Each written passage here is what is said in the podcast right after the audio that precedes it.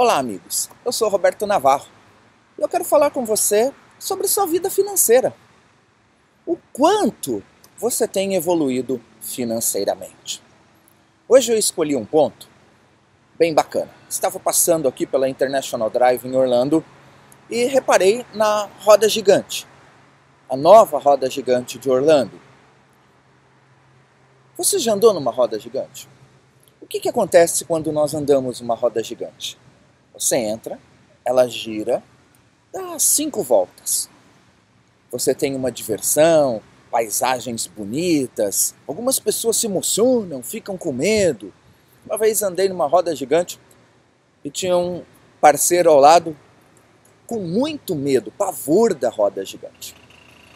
Muitos se divertem com a roda gigante. Agora, no momento em que ela para, você teve uma diversão ou teve medo, mas você desce exatamente no mesmo lugar que entrou. E a sua vida financeira? Você trabalha um ano, entra ano, sai ano. Como você tem evoluído? Será que você só está girando financeiramente e continua no mesmo lugar? E pior, tem pessoas que trabalham uma vida e perdem é interessante isso. Dentro do treinamento coaching financeiro existe um exercício muito bacana chamado balanço pessoal, onde você faz um balanço da sua vida financeira.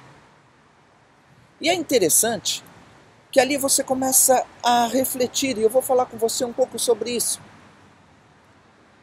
Você pega tudo que você tem na sua vida, imóveis, dinheiro, todo o seu patrimônio, Soma esse valor. E numa outra coluna você pega tudo que você deve, as prestações que você tem, os empréstimos que você tem, todos os débitos. E vai sair um resultado, o que você tem de crédito e o que você tem de débito. E se o débito é maior que o seu crédito, que o seu patrimônio, significa que você trabalhou uma vida e mais perdeu do que fez dinheiro. E é interessante que muitas pessoas às vezes chegam para mim e falam: Roberto, eu tenho 55 anos de idade, trabalho há 35 anos eu não tenho nem onde morar. Eu não tenho dinheiro. E eu não sei onde eu errei. Talvez você só esteja girando, cometendo erros financeiros. Você pode ter uma vida muito bacana em determinadas situações, com a família, se divertindo, mas enquanto isso, a sua vida financeira está um caos. E muitas vezes você pode até pensar, Roberto, mas eu não quero ser rico. Nós não estamos falando de riqueza. Nós estamos falando de prosperidade. Porque como é que é a sua vida a hora que você chega na sua casa? Você tem as coisas necessárias de qualidade de vida para sua família? Ou você vive vendendo almoço para pagar a janta, tendo dificuldades financeiras? Não sabe como vai ser o próximo mês e muitas vezes está contando com a sorte. Ter planejamento é fundamental. Agora, o que, que vai fazer você realmente ter sucesso financeiro é entrar em ação. Agora, não adianta só a ação, tem que ser uma ação correta.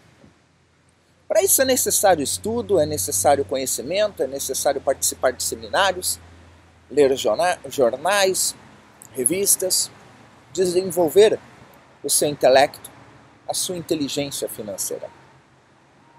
A inteligência financeira ela é desenvolvida da mesma forma das outras inteligências. Só que ela tem um termômetro. E esse termômetro é um número. Qual é o seu número? Monte agora o seu plano.